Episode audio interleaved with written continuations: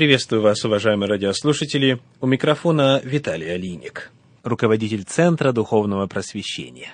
Мы продолжаем изучение природы и сущности Сына Божия Иисуса Христа.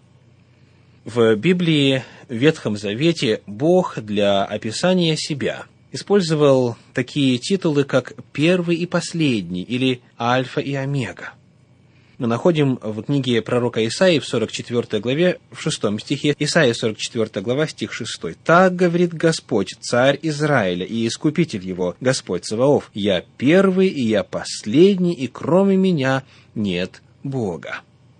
В книге пророка Исаии в 48 главе, в стихах 12 и 13 говорится так. Исайя 48 глава, стихи 12 и 13. «Послушай меня, Иаков, я тот же, я первый и я последний. Моя рука основала землю, и моя десница распростерла небеса, призову их, и они предстанут вместе.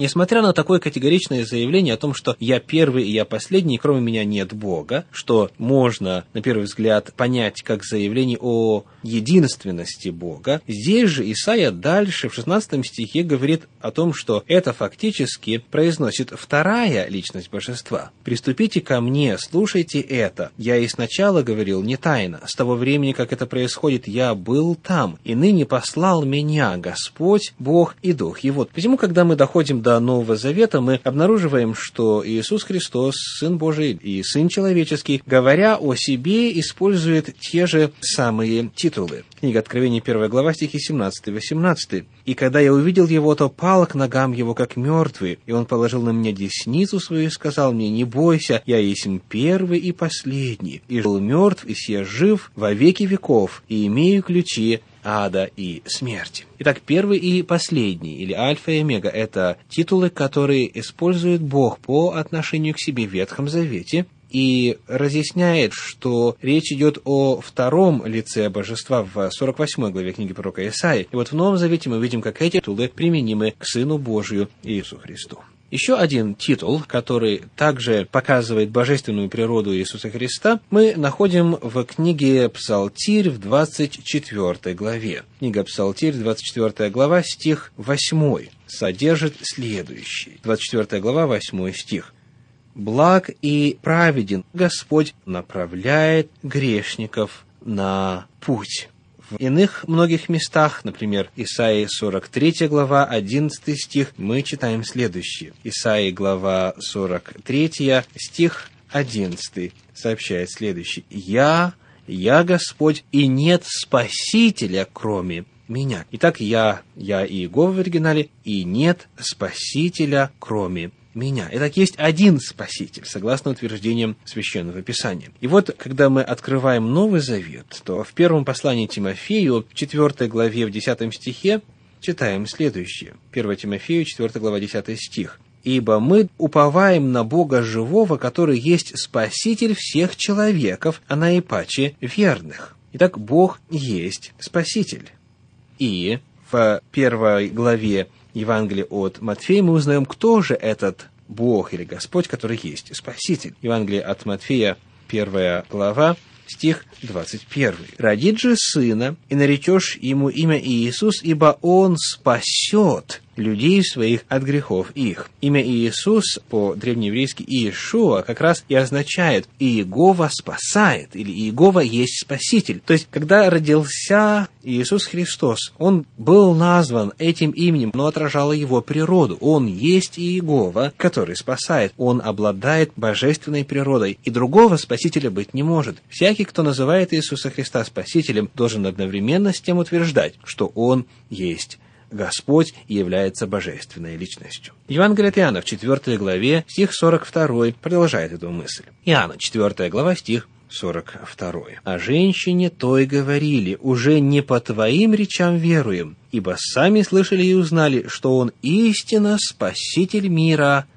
Христос». Итак, термин «спаситель» является еще одним способом демонстрации и заявления истины о том, что Иисус Христос обладанной природой, равной божеству Отца и Бога, который представлен как первое лицо Троицы.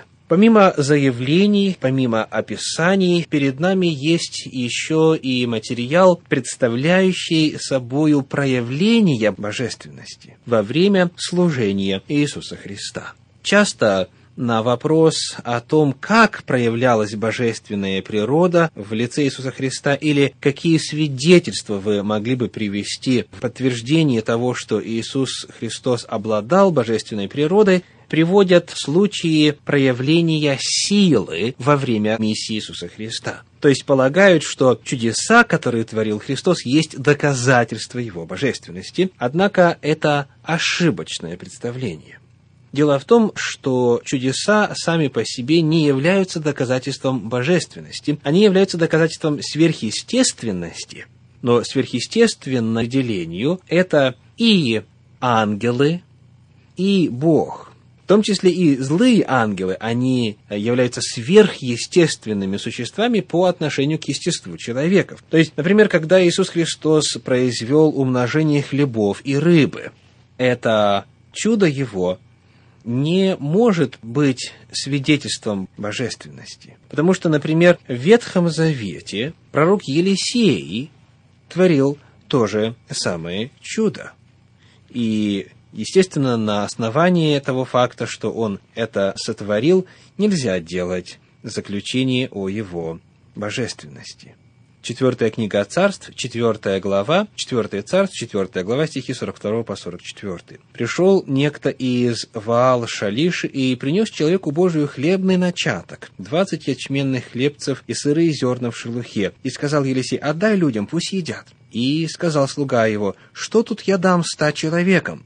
И сказал он, отдай людям, пусть едят. Он подал им, и они насытились, и еще осталось по слову Господню. Таким образом, вот этот частный пример с умножением хлеба и рыбы, как мы видим, не доказывает, что перед нами описание божественной личности, поскольку Елисей, например, был в состоянии сделать то же самое силой Божьей, и он, конечно же, не является божественной личностью. Также воскресения, которые производил Иисус Христос, часто приводится в качестве доказательства того, что он есть Бог и обладает божественной природой. Однако важно помнить, что в Ветхом Завете описаны также случаи воскресения пророк Илия и пророк Елисей равно мальчика, каждый в свое время. И таким образом, получив от Бога силу, вернули мертвое существо к жизни, что позже делал Иисус Христос. То есть, вновь это само по себе не является доказательством божественности. Еще один вопрос, который часто сопрягают с проявлением божественности Иисуса Христа, это всеведение. Библия говорит неоднократно, что Иисус Христос знал, что думают люди вокруг Него.